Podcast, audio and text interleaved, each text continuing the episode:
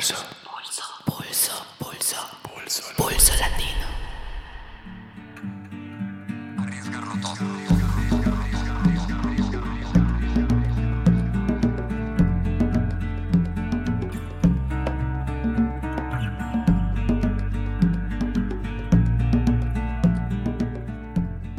Os acontecimentos das últimas semanas na América Latina não deixam dúvidas de que o avanço da direita e do projeto neoliberal na região não se dá sem resistência. Resistência que se expressa de diversas maneiras, pelas mobilizações indígenas no Equador, pelas massivas manifestações populares no Chile, ou nas urnas com a vitória do peronismo na Argentina, com uma nova vitória do movimento ao socialismo de Evo Morales na Bolívia e com a vitória em primeiro turno do candidato da Frente Ampla, Daniel Martinez, no Uruguai. Talvez seja cedo demais para afirmar que há uma grande onda antineoliberal em curso, até porque cada um destes países tem suas especificidades históricas e a cronologia das lutas segue ritmos e intensidades diferentes. Na Argentina, o não ao macrismo teve um caráter muito claro de negação do projeto neoliberal e de todas as suas consequências nefastas produzidas durante os últimos quatro anos de governo Macri. A vitória do peronismo com a eleição de Alberto Fernandes e Cristina Kirchner é inquestionável. Entretanto, ao contrário do que pensavam alguns, o macrismo não saiu destruído. Não foi para a lata de lixo da história. Persiste aglutinando 40% do eleitorado, demonstrando como os valores do individualismo neoliberal conseguiram se introjetar na consciência de parcela expressiva da população argentina, mesmo com um resultado econômico catastrófico, inclusive para as classes médias. Já no Uruguai, o tempo é outro. A Frente Ampla vence no primeiro turno, mas sofre o desgaste de três governos consecutivos. Os avanços conquistados em termos de distribuição de riqueza e estabilidade econômica parecem não mais atender aos anseios de parcela do povo. A extrema-direita e a direita se unificam para um segundo turno que vai ser duríssimo. Na Bolívia, o mesmo desgaste aparece. O êxito econômico contínuo e a evidente melhoria das condições de vida do povo e das comunidades indígenas não são suficientes para evitar um grande descontentamento. É verdade que o MAS, partido de Evo Morales, é a força política mais potente da Bolívia. Mas a insatisfação aí não vem só da direita. A decretação de estado de emergência e a polarização extrema do país pode colocar em marcha um enfrentamento entre setores indígenas e campesinos com movimentos populares urbanos, que, é preciso ressaltar, não expressam somente os anseios das elites e dos Estados Unidos. É nesse emaranhado difícil que estamos metidos podemos caminhar no sentido da construção de uma nova onda antineoliberal, que crie integração desde abaixo e também alternativas políticas à esquerda. Mas temos que nos atentar também para os riscos de uma completa fragmentação e desestabilização da região, que é o que mais interessa aos Estados Unidos neste contexto de disputa comercial e política com a China.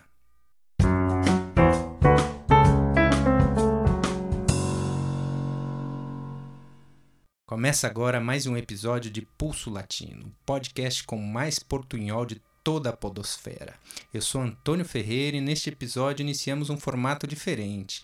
Teremos três blocos conduzidos por três apresentadores diferentes. No primeiro bloco, tratamos da eleição na Bolívia, com a condução de Eduardo Peronde. No segundo bloco, abordamos as eleições no Uruguai, com a condução de Rodrigo Ardson. E no terceiro bloco, analisamos as eleições na Argentina, com a condução deste próprio que vos fala. Bolívia.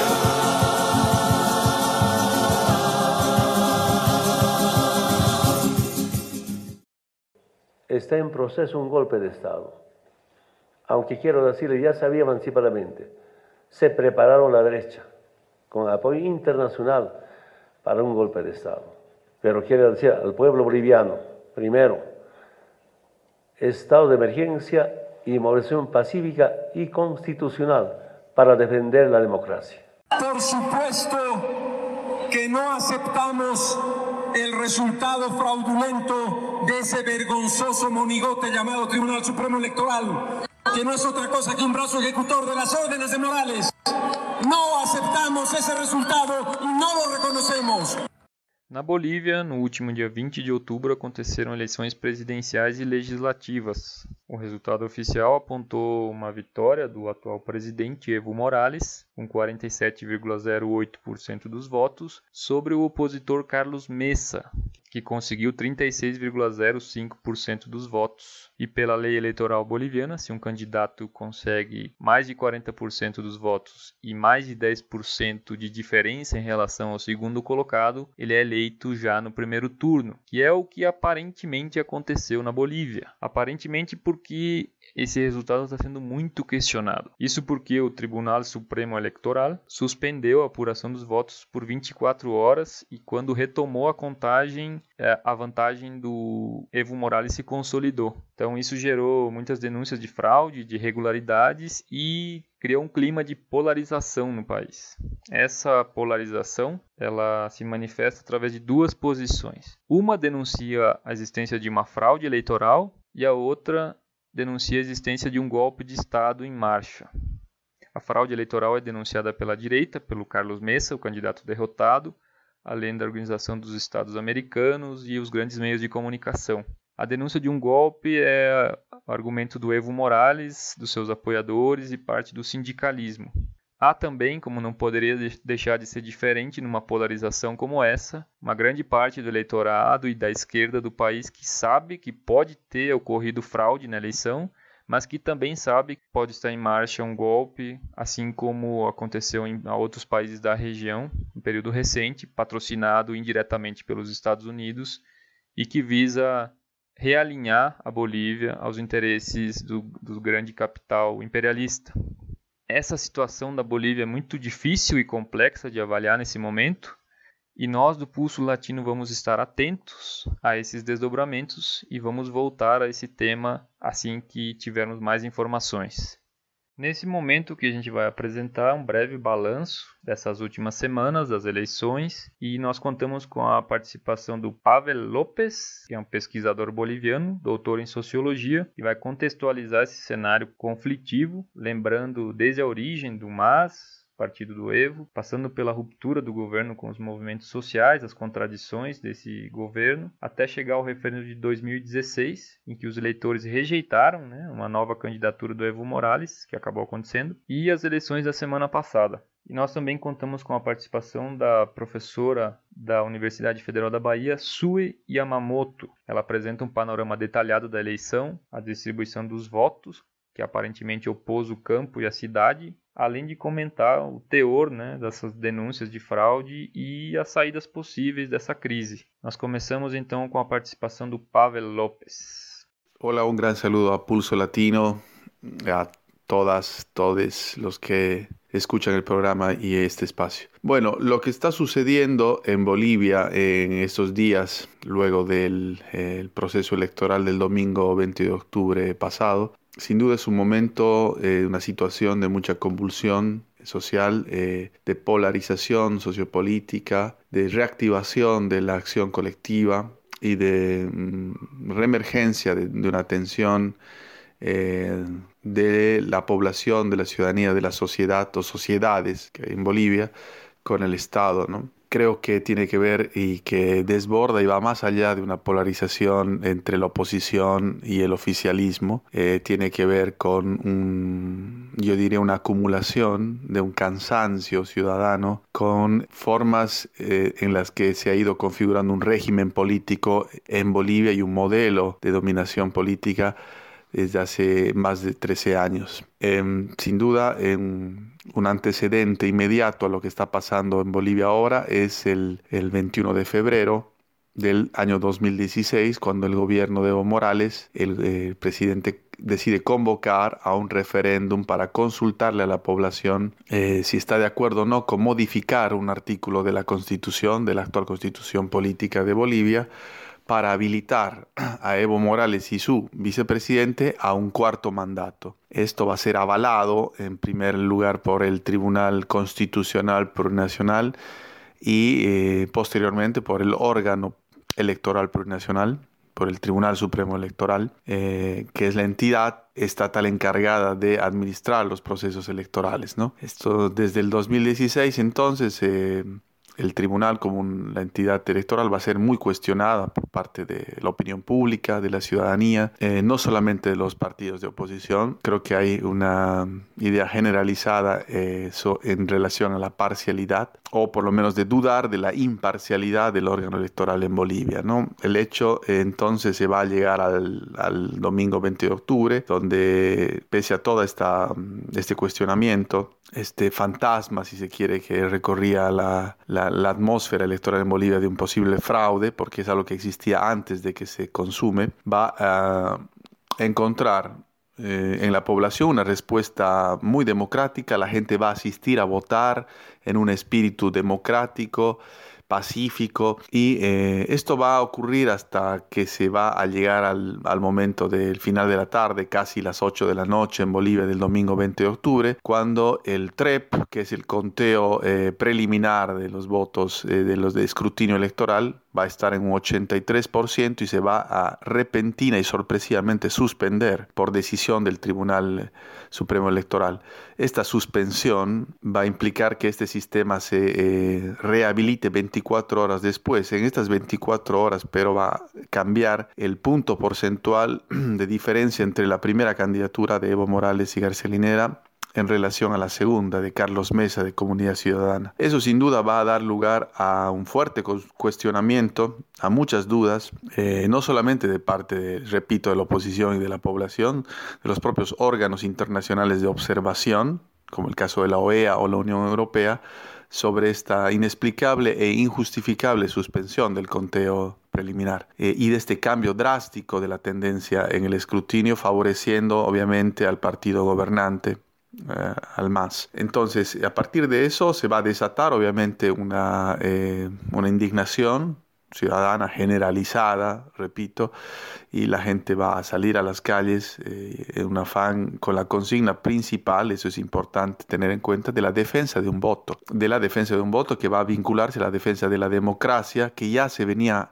realizando de parte de muchos colectivos, eh, fuerzas políticas, organizaciones sociales, desde eh, febrero del 2016, desde el referéndum que desconocerá Evo Morales eh, el resultado de ese referéndum de la voluntad popular. ¿no? entonces, el escenario sin duda está muy, muy tenso, muy conflictivo, pero no solamente va a encontrar en estas elecciones, en este proceso electoral observado, y que mucha mm, buena parte de la población ve como el consumarse de un fraude eh, que se relaciona directamente con este resultado que no se ha respetado del, del, referéndum del 2016, sino que va a encontrar un antecedente de acumulación que va mucho más atrás y que encuentra en la forma en que el régimen del, partido gobernante del MAS ha ido eh, estructurando su accionar político y eh, la, la, forma en que eh, el campo político en Bolivia ha estado planteado y controlado de alguna forma, monopolizado por el partido gobernante. Tiene que ver con encontrar un hito el 2011, por ejemplo, con el conflicto del Tibnis, este territorio indígena y parque natural, donde se va a vulnerar los derechos colectivos de los pueblos indígenas que ahí habitan para la construcción, para la imposición inconsulta de una carretera por parte del gobierno eh, de Morales, pero que va a ir más allá de un, conflicto por la carretera, va a dar cuenta de una imposición de un modelo de desarrollo, de una lógica territorial, eh, de un proyecto económico y político de parte del gobierno que está en contradicción, eh, por lo menos en en fuerte tensión con, con, lógicas territoriales de los pueblos indígenas y con el respeto de los derechos colectivos ¿no? de los pueblos, reconocidos en la Constitución, en las leyes nacionales y en normas internacionales. Entonces, eh, tiene que ver con eh, pensar además que desde el 2006, en el que comienza la gestión de Evo Morales, que es el resultado de este gobierno de un ciclo de movilización social que viene desde el 2000,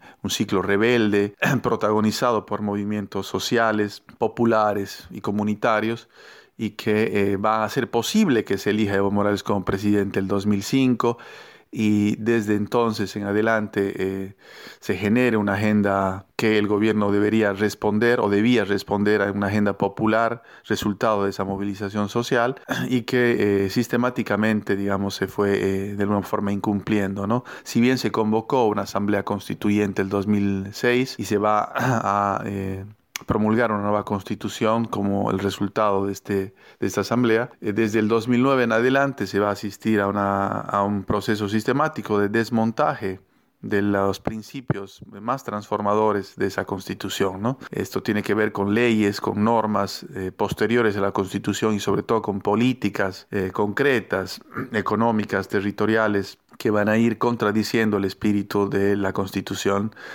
eh, y sistemáticamente se va a desconstitucionalizar, si quiere, ¿no? esta principal ley en el país, en Bolivia.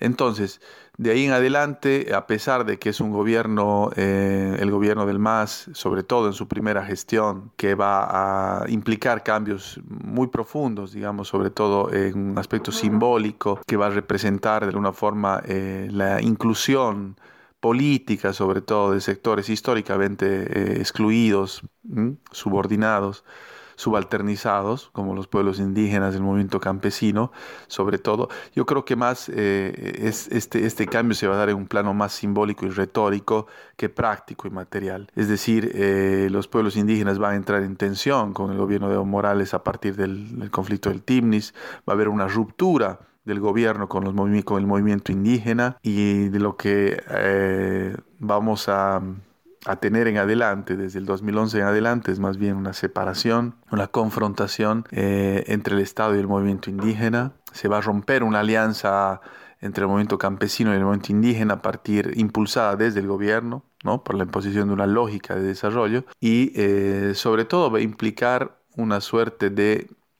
monopolio político, de recentralización eh, de la política en el gobierno y particularmente en la figura del presidente. Esto es una suerte de hiperpresidencialismo y caudillismo exacerbado, muy acentuado en Bolivia y que va eh, a implicar desde otra parte un cansancio ¿no? ciudadano a un régimen eh, con eh, matices autoritarios también, porque se va a producir una eh, suerte de criminalización de la protesta social, de persecución de organizaciones sociales que no son afines o están, no están siguiendo la línea del gobierno, de represión también en algunos momentos, se reprimió una marcha, más de una marcha y movilización indígena en Bolivia. Entonces yo creo que es una acumulación general que tiene que ver con el despliegue de un tipo de modelo de dominación y de poder en Bolivia que está personificado en el gobierno del MAS y particularmente en la figura del presidente. Y que bueno, creo que eh, la vocación democrática de la población boliviana ha apostado a resolver o por lo menos a expresar ese cansancio por la vía democrática que es eh, las urnas, ir a votar. Pero este nuevo hecho de, las, los indicios de un, de un gran fraude electoral con las muchísimas irregularidades que, se han eh, estado denunciando. Eh, creo que, eh, y esto sumado al desconocimiento de la voluntad popular del 21 de febrero de 2016, configura un escenario de mucha conflictividad y que creo que una posible salida democrática y pacífica este este, a esta compleja situación pasa por la voluntad política fundamentalmente del gobierno de aceptar que eh, una posible segunda vuelta, un balotaje, pueda, eh, puedan evitar un escenario de, mayor caos, de mayor confrontación, de sangre y de luto a la población boliviana. ¿no? Eso eh, tiene que ver con, además, una renovación democrática, una recuperación de la credibilidad de las instituciones democráticas, porque es importante mencionar que la separación de los órganos del Estado está eh, muy cuestionada mm, por eh, un control casi absoluto de los poderes del Estado por parte del Ejecutivo y del Gobierno. ¿no? E agora então a gente vai ouvir a professora Sui Yamamoto falando sobre as denúncias de fraude na eleição do domingo passado. É, as denúncias de fraude que são feitas a partir é, de alguns cálculos que a oposição tem feito, né?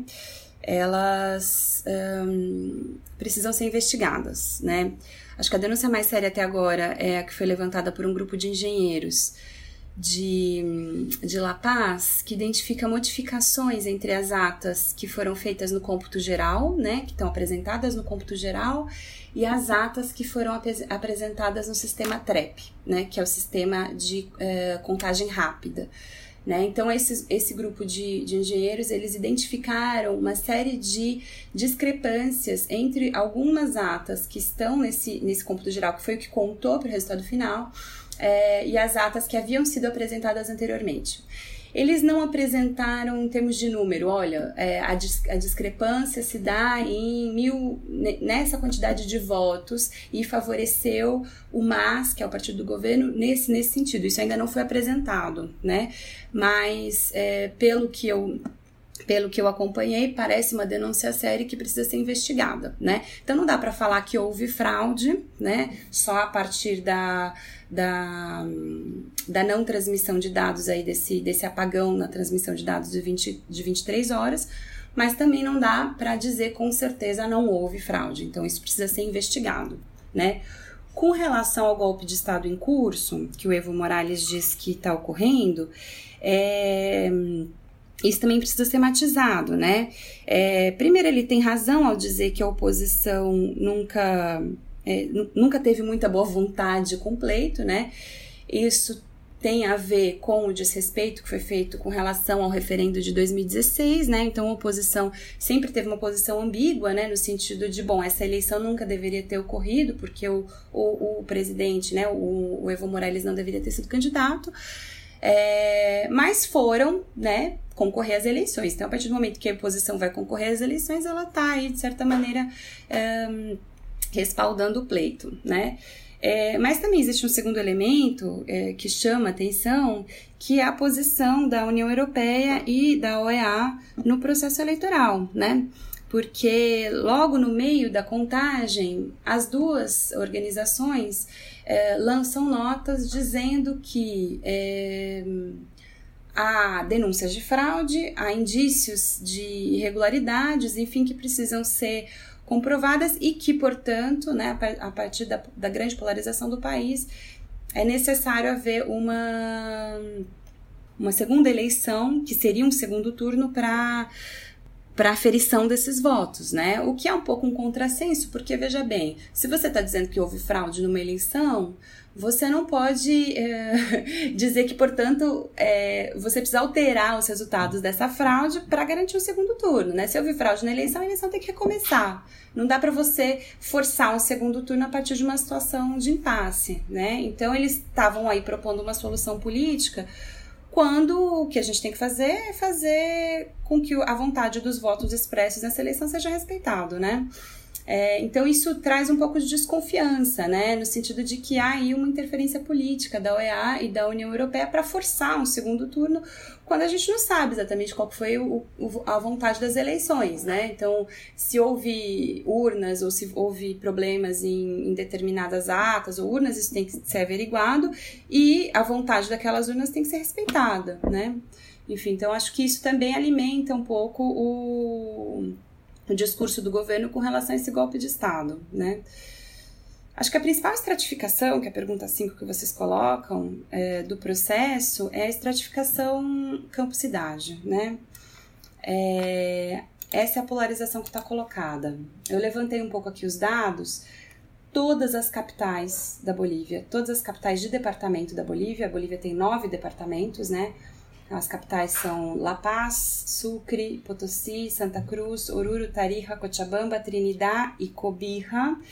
Todas as capitais, é, nessas capitais o MAS perdeu, né? É, a, a, a agrupação do MESA ganhou em todas elas também, né? Então, La Paz, a CC obteve 49% dos votos, o MAS 39%, Sucre 59 contra 26, Potosí 64 contra 18, Santa Cruz 55 contra 28, Oruro 42 contra 39, foi a capital que teve voto mais perto, né? Cochabamba 47 contra 42, enfim, todas as capitais o MAS perdeu, né? Então isso indica para mim, né, uma, uma forte tendência de um voto urbano que vem se afastando continuamente do MAS, e um voto rural que continua é, bastante fiel ao projeto do MAS, né? É, mesmo se a gente for falar, bom, então no, na meia-lua, com os grupos indígenas do Oriente, que são grupos que têm uma pauta de autonomia indígena mais forte, que foram mais críticos ao MAS nesse período. Então vamos olhar ali Charagua, primeiro município indígena é, de autonomia indígena na Bolívia, que foi aprovado recentemente. É, esse município favoreceu o MAS, 58% para o MAS, 25% para a CC. Né? Então, é, dá para ver aqui uma, uma grande uma grande distinção do voto rural e do voto e do voto urbano, né? Então dá para a gente falar aqui de novo, né, numa em duas Bolívias, é, reeditando a tese do Felipe Quispe de, do início do século desse século, né, quando ele, ele comentava a questão do, da guerra do gás, né, a divisão entre a Bolívia das elites e a Bolívia dos pobres, né, durante o governo do Evo Morales a gente teve de novo duas Bolívias, a divisão entre a Bolívia do altiplano e a divisão entre a Bolívia do, da meia-lua, e aí eu acho que agora com essa votação a gente consegue ver, tem um panorama de duas Bolívias de novo, né, uma Bolívia rural, é, que é a que concentra né, esses 40% de voto duro do MAS, né, e uma Bolívia urbana, né, que são dois tempos diferentes. Né, uma Bolívia rural, que ainda com as contradições do Evo, frente às questões ambientais, às questões do meio ambiente, é uma Bolívia é, que viveu muitas transformações nesse último período, né, é, e que vê no Evo Morales e, e no próprio uh, na própria figura do presidente mesmo uma, uma figura de representatividade, né? uma figura de política que é, presta atenção e está atenta às questões do campo na Bolívia né? e às demandas do campo, e uma figura e, e uma e uma população urbana que tem ficado cada vez mais insatisfeita, né? Sobretudo com, com essa tendência centralizadora do poder, né?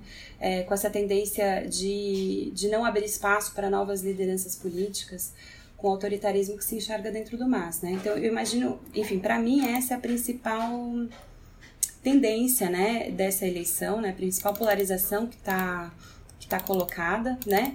E por ser uma polarização campo-cidade, sim, existe é, indícios de aumento de racismo contra indígenas, né? Então, um exemplo recente foi é, o Evo Morales falou que as pessoas estavam saindo às ruas, né? Que jovens estavam saindo às ruas é, por platita ou por notita, né, que seria por dinheiro, ou pela nota né, que seus professores iam dar, é, por ser um movimento estudantil, né, por ter muitos jovens do movimento estudantil, e aí você tem jovens que saíram às ruas, por exemplo, com uma com uma com cartaz dizendo nem por platita nem por notita, não sou como tu padre que pagou com, com uma ovejita para que passes la escuelita né? Então aqui é, você tem é, jovens dizendo que os pais do Evo Morales pagaram como ovelha para ele é, passar na escola, né? Então uma, uma provocação é, de fundo racista também, né? É, que, que tem, demonstra muito preconceito com, contra os indígenas e contra o mundo rural, né? Então a gente tem sim uma, uma tendência de aumento do racismo é, nessas, nessas protestas, né? nessas, é, nesses protestos sociais. Resultado das eleições legislativas. Bom, é, o, MAS perde, o MAS perde os dois terços, né? que é uma votação importante no Congresso, é, que é um número importante para o Congresso aprovar as medidas do MAS. Né? Então, sim, há, há impacto nisso. Né? É, o MAS vai ter muito mais dificuldade para para governar nesse novo mandato, caso a eleição do Evo Morales seja confirmada, né? E os novos desafios desse governo Morales, eu acho que existe uma, um desafio imediato, né? Que é o é, que, que vai acontecer nas ruas da Bolívia agora, né? Então, nesse exato momento, a gente tem é, paralisações tanto do campo rural, né? Tanto da parte do campo que estão fazendo bloqueios indígenas e, e bloqueios camponeses para defender o governo do Evo Morales, e nas cidades há paralisações cívicas, né? É, para contestar o resultado eleitoral. Então a gente tem um país vivendo um impasse, né? E isso nas grandes cidades, né? Então La Paz parando para é, que sejam refeitas as eleições e o campo de La Paz parando para defender o governo Morales. A mesma coisa em Santa Cruz, a mesma coisa em Potosí, né? Então é, uh, os movimentos sociais eh, e a sociedade boliviana agora está dividida. É, eu acho que uma das saídas para o impasse político que se coloca é essa negociação mediada é, pela OEA, né?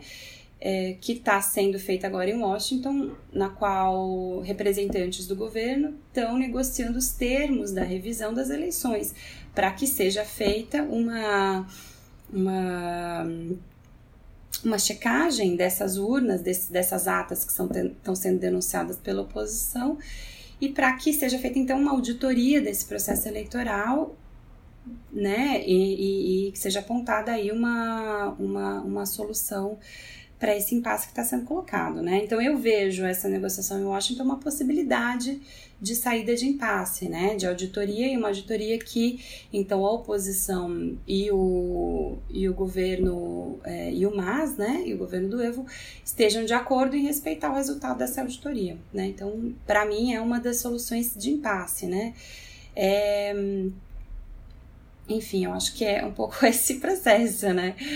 É, acho que é isso. Não tem muito é, mais o que dizer, né? Eu acho que resolver a solução nas ruas, ou que, que me parece que é tanto que o MAS está apontando quanto que a posição está apontando, para mim é uma solução catastrófica, né? Porque a gente vai colocar aí movimentos urbanos, que são populares também, né? juntas vecinais populares, sindicatos populares, movimento estudantil, é, contra movimentos camponeses, né? Então, acho que isso seria para mim uma, um desastre, né? Então, acho que agora talvez seja o momento de cada um convocar os seus para acompanhar esse processo de auditoria que está sendo feito de investigação do processo eleitoral. Uruguai no mais. Uruguai no mais. dejar todo en la cancha, a con el corazón en la mano y con las ideas, a pelear para que el próximo 24 de noviembre el Frente Amplio y el proyecto del Uruguay de Desarrollo con Justicia siga gobernando. Arriba compañeros, arriba compañeros, a luchar, claro que podemos.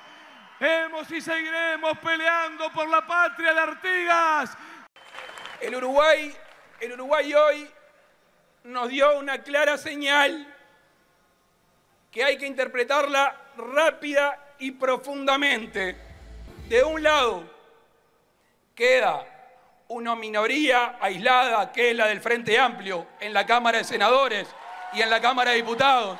Y del otro lado se abre una oportunidad hay tierra fértil para los acuerdos. Salve, salve, pulsenses! Meu nome é Rodrigo Artson e eu vou acompanhar vocês aqui no Giro Eleitoral pelo Uruguai. Para isso, vamos trazer alguns convidados especiais para explicar o que está acontecendo nesse processo das eleições pelo nosso país hermano. Bom, um aviso: pela diferença de horário de gravação, pode ser que os resultados finais não coincidam nos detalhes. Isso devido ao tempo entre produção, edição e distribuição do áudio. Nossos amigos americanistas são Camilo Lopes Buriam, doutor em Ciências Políticas, professor adjunto da, do Instituto de Ciências Políticas da Faculdade Faculdade de Ciências Sociais e da Universidade da República do Uruguai. Cristina Justo, cientista social, formada em Ciências Sociais pela Universidade Federal de Santa Catarina e que mora há mais de quatro anos no Uruguai. E Gabriel Oyanzábal, doutor em estudos latino-americanos, professor da Universidade da República do Uruguai e membro do comitê editorial da revista Hemisfério Esquerdo. No dia 17, aconteceram as eleições no Uruguai, domingo agora. A Frente Ampla, depois de 15 anos no poder, viu sua, sua continuidade ameaçada. Os números indicam possível vitória do seu candidato, o Daniel Martins, no primeiro turno, mas também indicam uma desvantagem para o segundo turno, frente ao candidato da, do Partido Nacional, Lacalle Pou. 11 partidos se apresentaram no primeiro turno. Diferentemente do que disseram as pesquisas, a Frente Ampla não chegou aos 40% de votos e que se complicou um pouco para o segundo turno. Lacalle Pou oficialmente já recebeu o apoio de dois partidos, do Partido Colorado e do Partido de la Gente. A gente tem um cenário bastante complicado no Uruguai. Esse segundo turno entre o oficialismo e essa coalizão de direita pode complicar bastante os interesses da Frente Ampla, uma vez que, somado os votos dessa coalizão, se considera que existem entre 50% e 55% dos votos de apoiadores do Lacaripou e do Partido Nacional. Diego nos comenta o que estava em jogo na disputa eleitoral uruguaia. É importante lembrar que o Uruguai tem duas instâncias eleitorais. Eh, Cada cinco anos eh, se elige entre outubro e novembro integrantes, os integrantes do Parlamento e o presidente, que pode ser em primeiro turno ou em segundo turno. Seis eh, meses depois, no mês de maio, se elegem os intendentes dos departamentos, que seria o equivalente dos governadores no Brasil. A parte as tradicionais eleições no Uruguai, aconteceu também um plebiscito, Vivir Sem Medo, que votou simultaneamente as eleições presidenciais. Para isso, conseguiram com mais de 405 mil assinaturas e buscavam criar uma guarda nacional com mais de 2 mil militares. Vocês nos podem explicar um pouco mais do que aconteceu? e contar um pouco do papel do PN, do Partido Nacional, nessa tentativa de reformar a Constituição e de mudar os parâmetros de segurança do Uruguai? Fez um plebiscito popular que se chama Viver Sem Medo, que buscava reformar a Constituição no que diz respeito às políticas de segurança pública. Esse projeto foi comandado pelo Partido Branco e pelo senador Jorge Larrañaga, que é íntimo do Lacalle Pou, né? Eles têm o mesmo partido. Essa reforma, ela pedia a, a, militarização da polícia, que aqui no Uruguai não é. Essa reforma, esse projeto, ele pedia a militarização da polícia, que aqui no Uruguai não é militarizada, é, a legalização da cadeia perpétua, o cumprimento total de penas carcerárias, enfim. Bom, e essa reforma também, né, porque estava sendo votada junto com as eleições, estava sendo votado esse plebiscito popular popular se passava ou não essa reforma constitucional. Não passou, por sorte, foi quase, teve, tinha que obter 50% mais um dos votos e teve 40, 46 e 47, acho que ainda não está bem decidido, então não, não vai ser aprovado. Parece que a direita uruguaia vem crescendo com bastante força, diferente do que se imaginava do Uruguai, né? Porque se entende o Uruguai como. Porque aí existe uma espécie de oásis do progressismo um crescimento econômico amplo, políticas distributivas, ampliação dos direitos individuais, a legalização do uso da maconha, a legalização do aborto. Bom, mas quais foram e quais são as principais contradições desse processo? Como se dão as contradições e qual a disputa real que se dá dentro do Uruguai? Por favor, Camilo e depois Cristina Justo. É verdade que desde fora do Uruguai pode se não pode não se ver, pode não se ver as contradições ou as tensões que políticas que tem dentro do país, que pode se ver o Uruguai como se fosse uma espécie de pequena república com muitos avanços sociais, políticos, culturais e, e econômicos nos últimos anos. Isso é verdade. É, mas é, essa pequena república tem, tem contradições. Primeira coisa a ver é que, desde o ponto de vista do, do recorrido dos, dos últimos governos da Frente Ampla, é verdade. O primeiro governo foi um governo onde se mudaram muitas coisas na, na política, na sociedade do Uruguai. É, foi, foi primeiramente um, o primeiro governo do, do Tabaré Vázquez, no ano 2005 até 2010. Foi marcado por, um uma estabilidade macroeconômica que siga até hoje.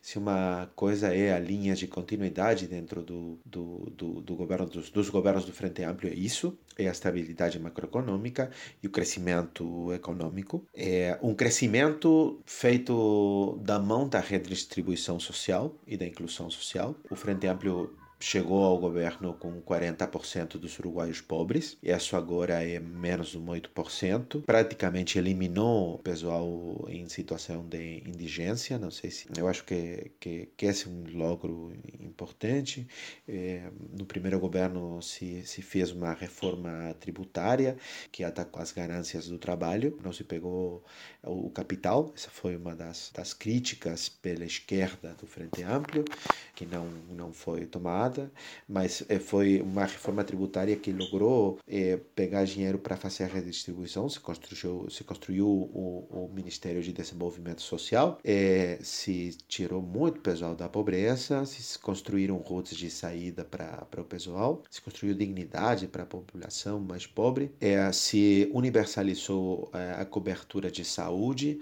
através do, dos trabalhadores. É, o, o, trabalhador tem direito à saúde e à saúde extensiva para toda a sua família, uma saúde de qualidade, é, mas com o aumento da cobertura, com a universalização, isso, isso levou a problemas na qualidade, no tempo de espera para ser atendido por um especialista. Isso é um dos deves, mas a, a cobertura foi uma coisa muito, muito, muito importante.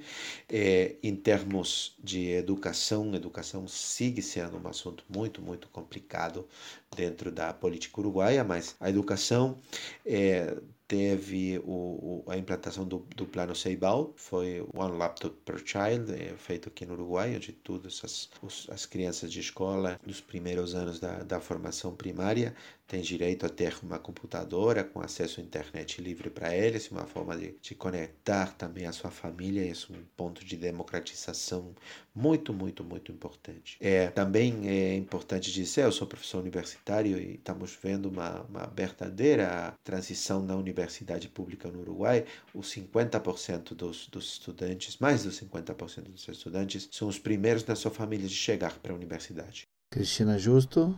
É, é uma espécie de oásis mesmo, né? Com todas as leis que, que se criaram, principalmente direitos individuais, como a legalização do aborto, é, a legalização da cannabis, a lei trans, que foi apoiar, é, aprovada no ano passado, leis que facilitam, por exemplo, troca do nome de pessoas trans, cotas, inclusive, concursos públicos, enfim. A lei do, do matrimônio igualitário foi criada também pela Frente Ampla, né? Que é o partido que está atualmente no poder. É, oito horas de trabalho máximo o trabalhador rural e empregadas domésticas, que antes não tinha também, reconhecendo esses direitos trabalhistas. Mas, obviamente, tem muitas contradições também, como qualquer partido de centro-esquerda, né, que a gente vê também bastante na América Latina. A gente pode citar algumas aqui, por exemplo, a lei de a lei da água, né, foi um, um projeto de lei que saiu ano passado de basicamente privatização da água aqui no Uruguai. Até foi feito um plebiscito popular para anular essa lei, que tinha que que chegar a 40 mil firmas, mas não chegou. Tem também o problema da distribuição de riqueza. A, não, apesar da distribuição de riqueza aqui bastante bem feita, não existe, por exemplo, uma lei de reforma agrária a distribuição de terra, que ainda é um problema. Não existe um movimento social forte nesse lado, como a gente tem o MST, por exemplo, no Brasil. Alguns desses trabalhadores, apesar de ter sido aprovadas oito horas de trabalho como máximo, têm péssimas condições de trabalho aqui no interior do Uruguai, que é um país bastante agrário. Tem um custo de vida elevado. O país, apesar de que tem o salário mínimo mais alto da América Latina, às vezes não chega para cobrir necessidades básicas, porque as coisas são caras, principalmente na capital, mas foi vendo, fazendo um parâmetro geral, assim, esses anos de frente ampla, né, que era o governo que estava, que está até agora, que ainda não, não saiu, é bastante positivo, falando de políticas progressistas. Perfeito. Depois de construir esse pequeno panorama, seria importante saber como se constrói a Frente Ampla? Quais são as forças políticas que estão por trás da Frente Ampla? Quem é, por exemplo, Daniel Martinez? Como ele se situa entre essas diversas correntes que compõem sua força política? O engenheiro Daniel Martínez, que estuvo eh, no primeiro governo do Frente Amplio na presidência da petrolera estatal, ANCAP, que é como a Petrobras do Uruguai, Luego estuvo en un Ministerio de Industria, fue senador y en los últimos cinco años fue intendente de Montevideo, la capital. este candidato expresa claramente el centro de la coalición que expresa electoralmente el Frente Amplio. Y la oposición fue a elecciones con los resultados de ontem con tres grandes partidos políticos. Un Partido Nacional, que es un partido ligado a principalmente aos sectores do interior do país e aos empresários rurais, que foi com o candidato Luiz Alberto Lacalle Pou, filho do presidente eh, Alberto Lacalle, que foi eh, primeiro mandatário no, no período 90-94, em pleno auge do neoliberalismo na região e das reformas privatizadoras. Luego, o Partido Colorado, que foi o principal partido político do país nos últimos 200 anos, na maioria do tempo no governo, un partido que expresa una línea, que expresó históricamente una línea más reformista y otra más de derecha, y que actualmente fue con un candidato eh, que es estrictamente un Chicago Boy. Fue formado, es doctor en economía, eh, pela Universidade de Chicago, seu nome é Ernesto Talvi, e expressa os interesses do, eh, capital transnacional com uma agenda de reformas ligada ao fomento da livre empresa e à desregulação da economia com o retiro de, do Estado de diversas áreas da regulação do funcionamento da vida. E a terceira opção foi um partido muito novíssimo, que tem só seis meses e que é encabeçado por o ex-comandante em chefe do, do exército, Guido Manini Ríos, que vendría a ser, con las particularidades de Uruguay, algo así como o Bolsonaro uruguayo. Eh, él inclusive fue a reunirse con el vicepresidente Mourão de Brasil Depois de entender um pouco o papel e da onde vem o Daniel Martinez, a gente queria entender um pouco da onde vem o, o. Qual é a força política atrás dele, como ele se consolidou como candidato escolhido, de da onde ele vem, por quê. Então, se vocês pudessem contar um pouco mais pra gente de onde ele vem. Cristina, por favor filho do Luiz Lacage, que foi presidente no Uruguai entre os anos 1990 e 1995. Ele também foi o candidato agora atual, né? É, foi senador várias vezes, teve várias vezes no segundo turno também, nas eleições passadas, contra o Tabaré Vázquez, inclusive. Ele pertence ao Partido Branco, que é um partido de direita, é, que teve hum, abertamente contra essas leis lei do, do trabalhador rural, a lei do aborto, é, todas essas leis mais progressistas, o partido do Lacalipou é, é contra. Ele é comparado, inclusive, com o Maurício Macri em si, né? Como se fosse o Maurício Macri uruguaio, pela sua política liberal. É, ele tem bancada evangélica na sua base também. E é, eles não descartam aliança agora para o segundo turno com o partido de extrema-direita Cabildo Aberto, que é do militar Manini Rios. Aproveitamos essa deixa para falar um pouco mais sobre a figura do general Manini Rios, da formação do partido Cabildo Abierto, e bom, e que a quem representa esse personagem, como é a conexão dele com a Frente Ampla, como ele e seu partido podem definir essas eleições, afinal. Vocês podem falar um pouquinho mais sobre? O, o, general Manini é um general que, que um general que ele família de direita tradicional da direita uruguaia é mas ele ele foi o comandante geral do exército nomeado pelo Frente Amplo então tem uma, uma atenção muito forte em, em torno dessa figura. Ele está levantando um eleitorado muito muito corrido à direita com algumas notas um pouco xenófobas um pouco é, com esse discurso de voltar para os valores tradicionais e com uma força, força, força é, de, de, de colocação da política dentro da, da ordem e da autoridade. É, de algum jeito é o candidato uruguaio que mais se assemelha ao, ao Bolsonaro. É, e, e ele tem um lugar muito forte agora na política uruguaia, vai ser chave na coalição do, do, do Partido Nacional, partido de centro-direita, com uma agenda conservadora, junto a um Partido Colorado com tinte neoliberal e tecnocrático muito forte, e essa direita de origem militar, conservadora, eh, eu diria até de extrema-direita no, no caso uruguaio. É, devido à realocação de força, parece que na, no segundo turno a Frente Ampla tem menos chance de ganhar. A grande chance era conseguir ganhar no primeiro turno. Como vocês entendem o cenário para esse segundo turno? Gabriel, você podia trazer um pouquinho mais esses dados para gente? Como está essa configuração? Um lado, o Frente Amplio propõe eh, manter as conquistas dos últimos 15 anos, mas em um cenário onde eh, está ficando cada vez mais evidente a necessidade do ajuste, então o Frente Amplio já não tem as mesmas condições que nos primeiros três períodos para gestionar, eh, gestionar o conflito de classes. E por outro lado, a direita vem com a agenda do ajuste, com a necessidade de, eh, de ter o crescimento dos salários e congelar o gasto público social, em particular, em particular saúde educação, vivienda y reducir impuestos al capital porque ellos entienden que es necesario reimpulsar el crecimiento de la economía.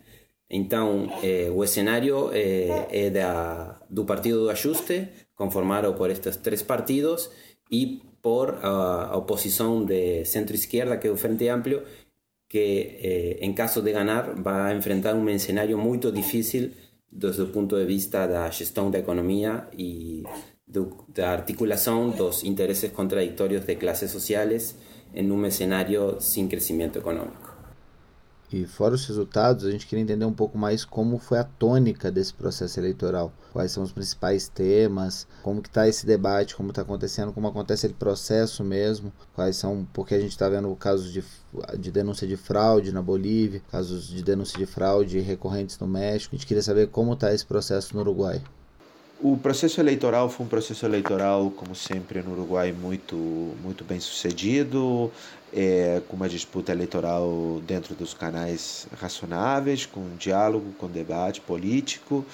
É, mas com essas tensões, como, como se as duas partes da população uruguaia, uma na direita e outra na esquerda, falassem linguagens distintas sem poder intercambiarem, sem construir debate público para construir boas razões, bons argumentos para melhorar a política.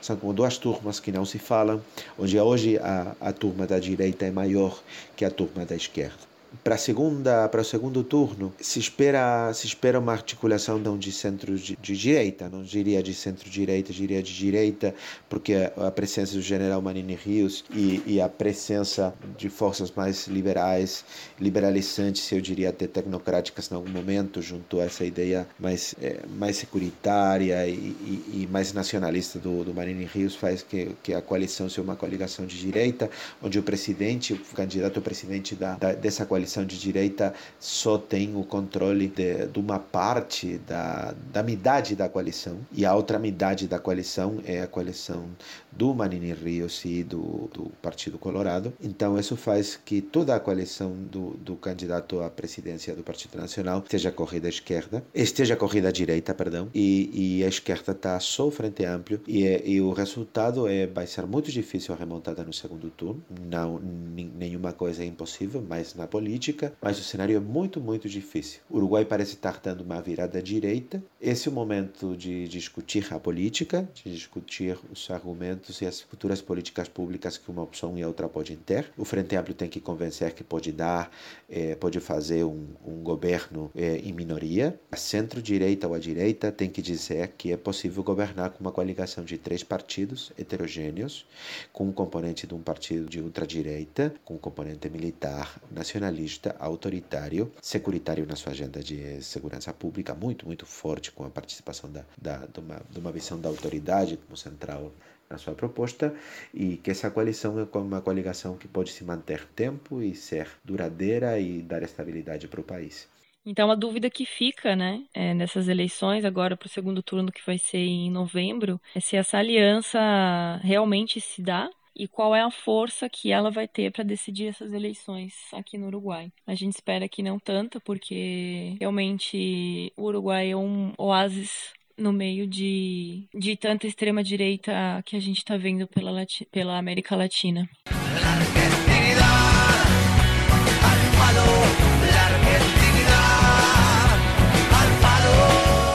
Gracias al trabajo que hemos realizado Hoy estamos parados sobre bases más sólidas que nos permiten proyectar un futuro mejor para todos. Lo que hemos visto es que la situación económica que tenemos hoy adelante, después de cuatro años del gobierno de Macri y del gobierno de Vidal, es de tierra arrasada.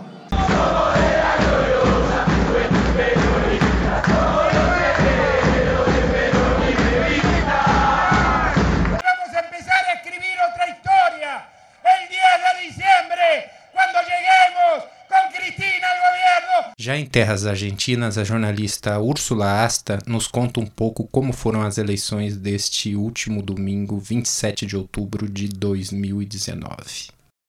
Alberto Fernandes e Cristina Kirchner venceram as eleições presidenciais na Argentina no último domingo, 27 de outubro. Depois de quatro anos de macrismo, que duplicou os índices de pobreza e da dívida, o peronismo governará o país a partir do próximo dia 10 de dezembro. Desta forma, encerra-se uma etapa neoliberal que começou no final de 2015 com Maurício Macri, que gerou o fechamento de mais de 10 mil empresas só no último ano. O índice de pobreza hoje é de aproximadamente 35%, segundo cifras oficiais, e uma de cada duas crianças hoje são pobres no país. Da mesma maneira que as mulheres são também as mais afetadas. O país termina esse ciclo de quatro anos com a maior dívida em sua história, tomada em 100 anos. Na presidência, Alberto Fernandes e Cristina Kirchner, da Frente de Todos, conquistaram 48% dos votos, enquanto o macrismo fez 40%. Isso garantiu a vitória no primeiro turno. Não há dúvida que Cristina Kirchner é a figura política argentina com maior fluxo de voto. Era importante também a vitória na província de Buenos Aires, o distrito mais popular do país. Em 2015, o macrismo havia vencido as eleições e quem governou a província foi Maria Eugênia Vidal. Nesse domingo, ela foi uma das principais políticos do país que saíram perdedores nesse pleito. Axel Kicillof e Verônica Magario, da Frente de Todos, obtiveram 52% dos votos na província de Buenos Aires, enquanto a macrista Maria Eugênia Vidal teve 38% em um dos distritos mais castigados pela pobreza. Axel Kicillof, ministro da Economia no governo de Cristina Kirchner, em seu discurso falou sobre a situação econômica e quanto tem que trabalhar para melhorar a situação terrível dos bonaerenses.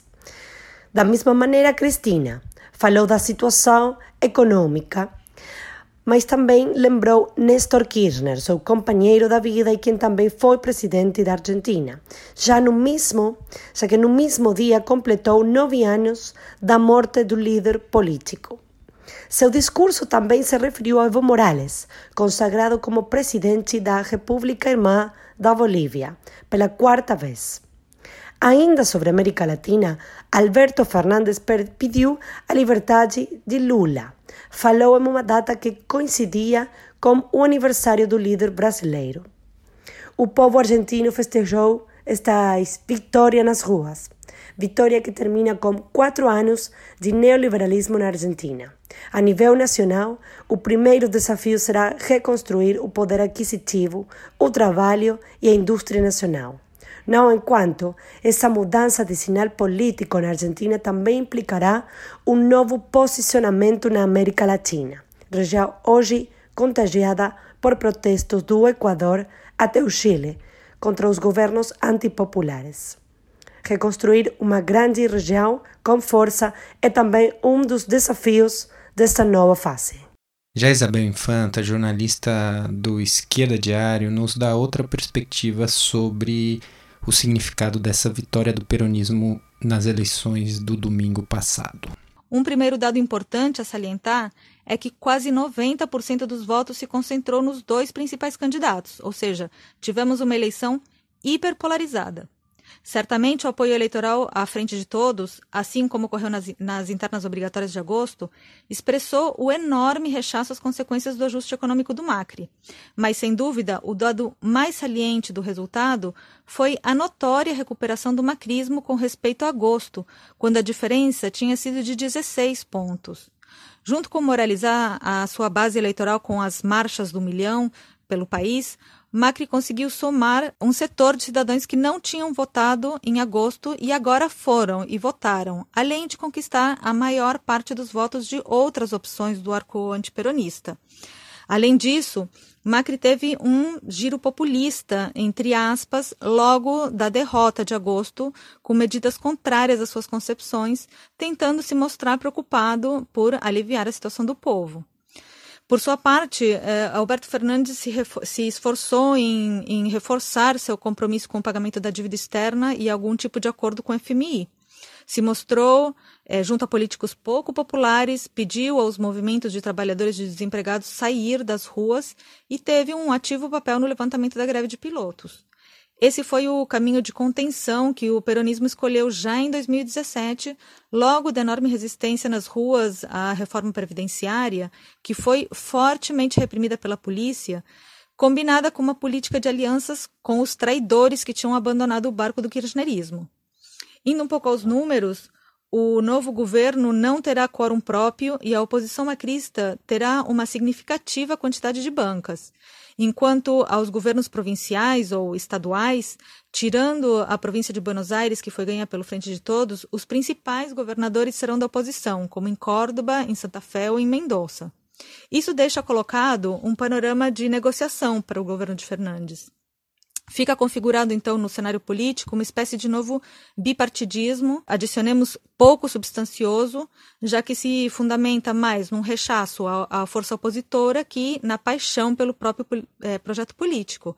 E esse também é um dado saliente para pensar o futuro, por duas razões.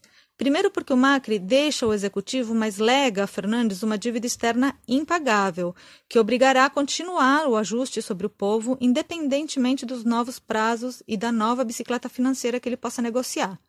Para isso, já se posiciona o macrismo, moralizado pela remontada, como uma oposição construtiva, e, é de, e de fato já começou uma espécie de transição ordenada que será, sem dúvida, supervisada pelo FMI.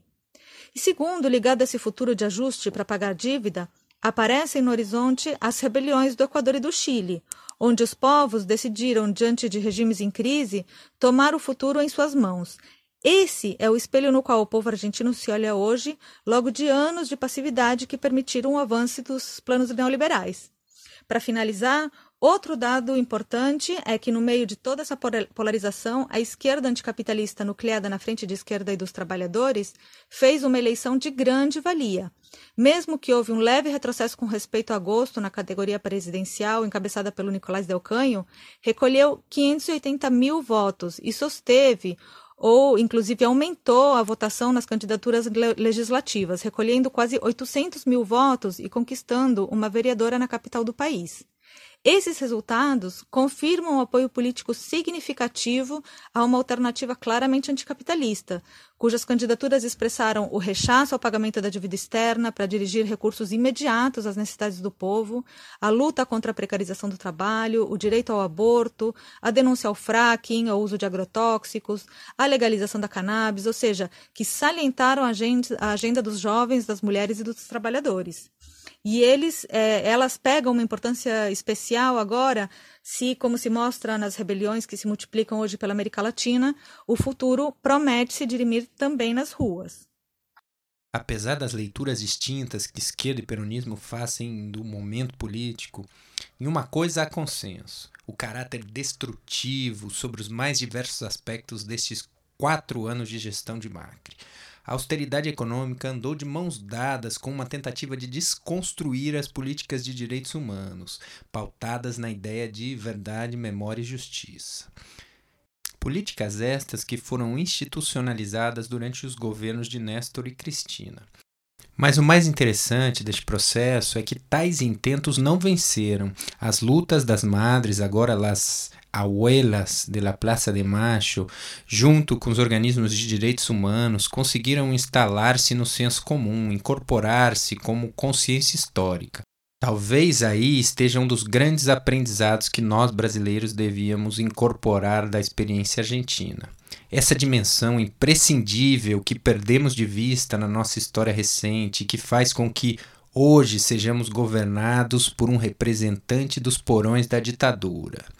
Para entender um pouco melhor de tudo isso, conversamos com Julieta Sou, psicóloga, trabalhadora da Secretaria de Direitos Humanos da Nação Argentina e ex-membra da agrupação IRUS, uma agrupação de filhos de desaparecidos. Com o triunfo de Mauricio Macri nas eleições presidenciais de 2015, se viveu, em termos generais, se viveu um processo de retrocesso em todas as áreas do Estado dedicadas a la protección y promoción de derechos, también en, derechos humanos. De una forma general, los trabajadores y las trabajadoras de derechos humanos nos vimos afectados por, por los recortes presupuestarios, por, por, el ajuste, por el desfinanciamiento, la subejecución del presupuesto. O sea, una serie de medidas que impactaban en el trabajo y en el sostenimiento de estas políticas cotidianamente. Pero a nivel particular, y más interesante para, para pensar con respecto a este gobierno y su relación con los derechos humanos, lo podemos, o sea, lo, lo podemos encontrar ya a un día del triunfo electoral todavía no había asumido el gobierno de Mauricio Macri y ya el diario La Nación, un diario muy importante de Argentina y que representa a sectores que estuvieron vinculados con la dictadura, bueno, editorializaron ese primer día lo que serían sus demandas en tema de derechos humanos para el nuevo gobierno. Este editorial del 23 de noviembre de 2015 se llamó No más venganza. ¿Y qué planteaba? Este editorial acusaba al gobierno kirchnerista de utilizar el aparato de propaganda del Estado para imponer una versión sesgada de la memoria histórica, en clara sintonía con la teoría de los dos demonios. Y exigía que el, el Estado resolviera la situación de los militares presos por crímenes de lesa humanidad, otorgándoles ya sea la libertad o la prisión domiciliaria. Aquí está expresado lo que después va a ser la línea política del gobierno de Cambiemos. Una línea política que intentó instalar, pero que nunca tuvo éxito. O sea, que no tuvo éxito porque se encontró con un masivo rechazo de toda la sociedad. Una sociedad que ha asumido colectivamente la lucha por la memoria. También como resultado de estas políticas de memoria es que el entendimiento, la comprensión histórica de que la lucha por el nunca más es una lucha de todos, se transformó en un punto de no retorno, de no retorno para cualquier gobierno, ¿no? Eh, la sociedad argentina ha dado diversas muestras de que no quiere volver a sufrir un proceso social tan traumático para nuestro pueblo como fue la dictadura y que no va a soportar que se busque reinstalar la teoría de los dos demonios o que se niegue el accionar del terrorismo de Estado. Tampoco lograron otorgar beneficios a los represores condenados por la justicia. Quizás uno de los momentos más significativos de, de, la relación entre derechos humanos y gobierno fue la tensión que se generó a partir de un fallo de la Corte Suprema de Justicia que eh, buscaba, un fallo que otorgaba el beneficio de la ley del 2 por 1 a un condenado por crímenes de lesa humanidad. O sea, la ley del 2 por 1 es que eh, valía en algún momento para los presos comunes con el objetivo de eh, vaciar cárceles que están superpobladas y se contabilizaba cada año de pena eh, efectiva cumplido, se contabilizaba como dos. Pero bueno, esta ley ya estaba derogada y nunca, nunca fue un beneficio que se pudiera otorgar constitucionalmente a los represores presos. Entonces, bueno, este fallo se encontró con una masiva, muy masiva y popular marcha en las calles, una protesta que además se hizo escuchar en el Congreso y el Congreso dio vuelta atrás a este fallo de la Corte que después tuvo que rectificar. Entonces, me parece que lo más interesante de eh, cuando uno piensa en estos cuatro años de gobierno de Cambiemos, es que se pusieron a prueba un par de ideas con respecto a la relación, a esta relación que siempre fue tensa o que siempre fue conflictiva o pensada de forma conflictiva entre Estado y organismos de derechos humanos, ¿no? Si era lo, lo, ideal que el Estado interviniera, o sea, si el Estado, que el Estado tomara o no estas banderas políticas. Y bueno, hoy después de lo que, de estos cuatro años podemos decir que si bien no hace falta ya, digamos, por el grado de consolidación que tienen estas políticas y por el grado de, consenso social que hay con respecto a estas políticas, si bien no hace falta un gobierno afín ¿no? a estas ideas para que estas políticas se sostengan, también es cierto que sin la intervención del Estado hubiera sido muy difícil hacer de estos reclamos algo masivo. Por eso, digamos, la, el rechazo a las ideas negacionistas del gobierno de Cambiemos, el rechazo masivo a las ideas negacionistas del gobierno de Cambiemos y a su réplica en los, en los medios de comunicación, es una muestra, ¿no? Como decía antes, de ese punto de no retorno y ese punto de consenso. Podemos tener muchas diferencias con respecto a la valoración política de la lucha armada, por ejemplo. Podemos tener diferencias con respecto a eh, los métodos utilizados en ese proceso de transformación social que significó la década del 60 y la década del 70. Eh, pero en lo que no hay en lo que no hay diferencias, por lo menos en, la mayoría de la población es que lo que sucedió fue una dictadura, que la persecución, eh, la persecución de, las organizaciones armadas y el, aniquilamiento de las organizaciones armadas por las vías del terrorismo de Estado es inaceptable y tiene que ser juzgado.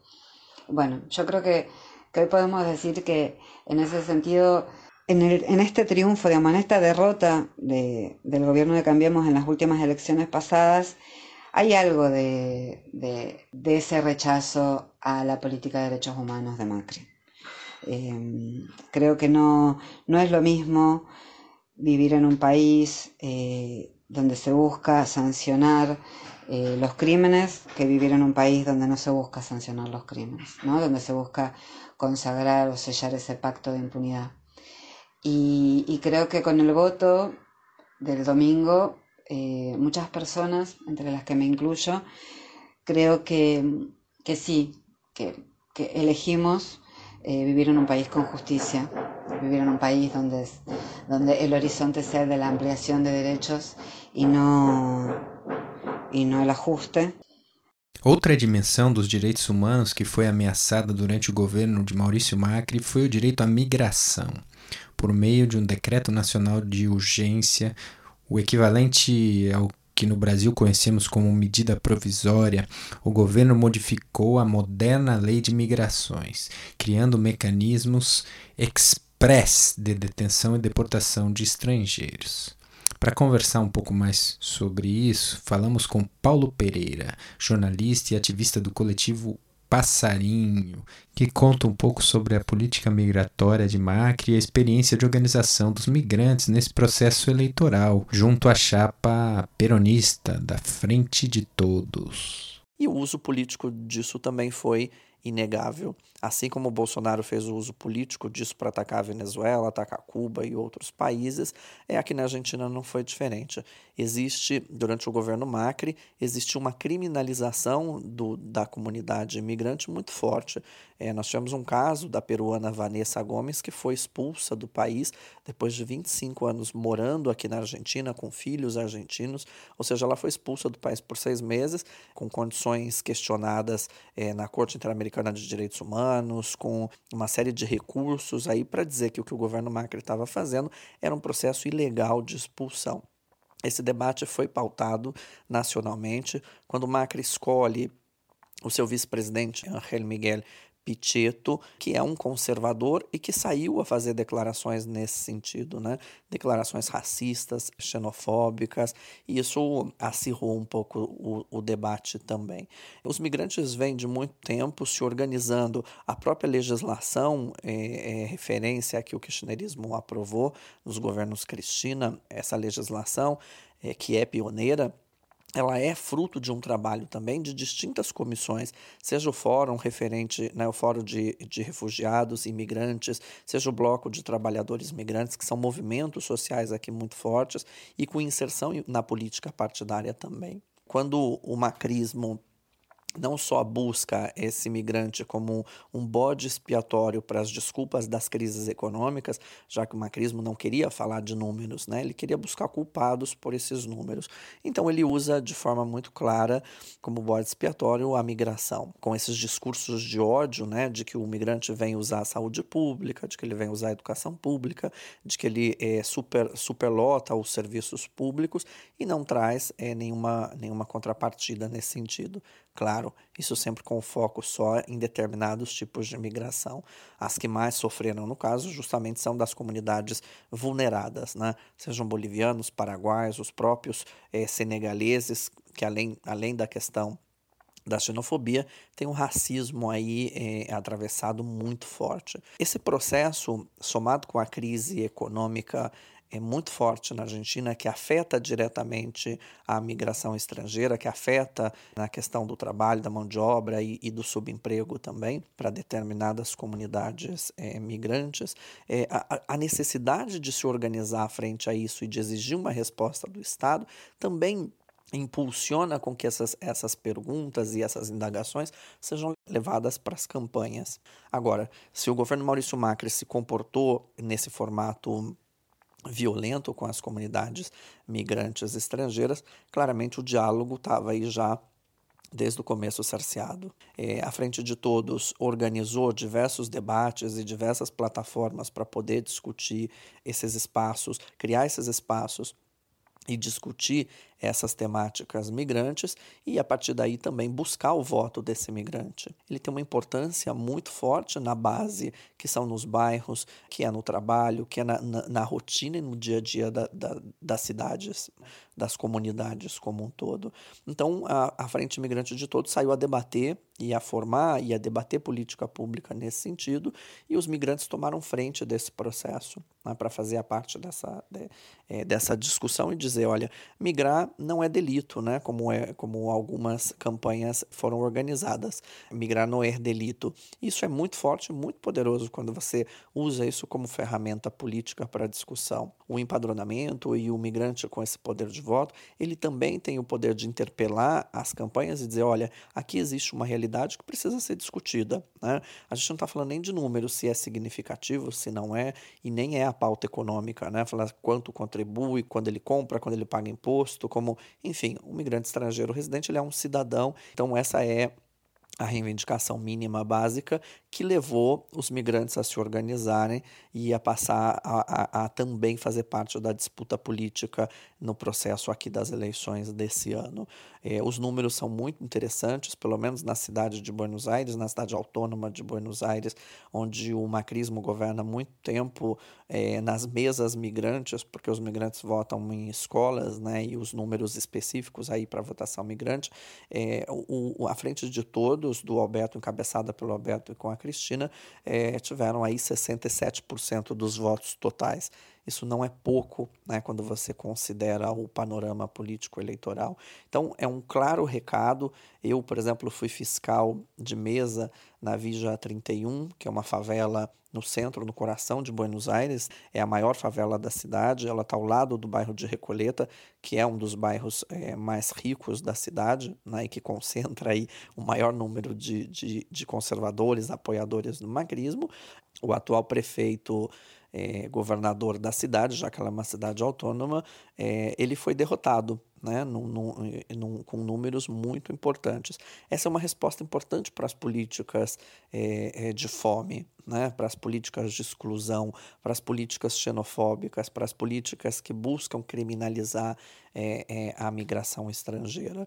Então, nesse sentido, foi muito importante participar desse processo, primeiro de construção e debate, e depois também poder ocupar a rua e fazer uso disso, é, bater esse papo com o migrante, bater é, na porta dele, tentar entender quais eram as problemáticas que afetam, porque são comunidades distintas, é, como passa em geral em, em, qualquer lado, que tem costumes distintos, que tem formas de atuação distintas, mas que entendeu que precisava convergir para poder mudar o cenário político, econômico e social é, nesse que é o país que muitos escolheram para viver.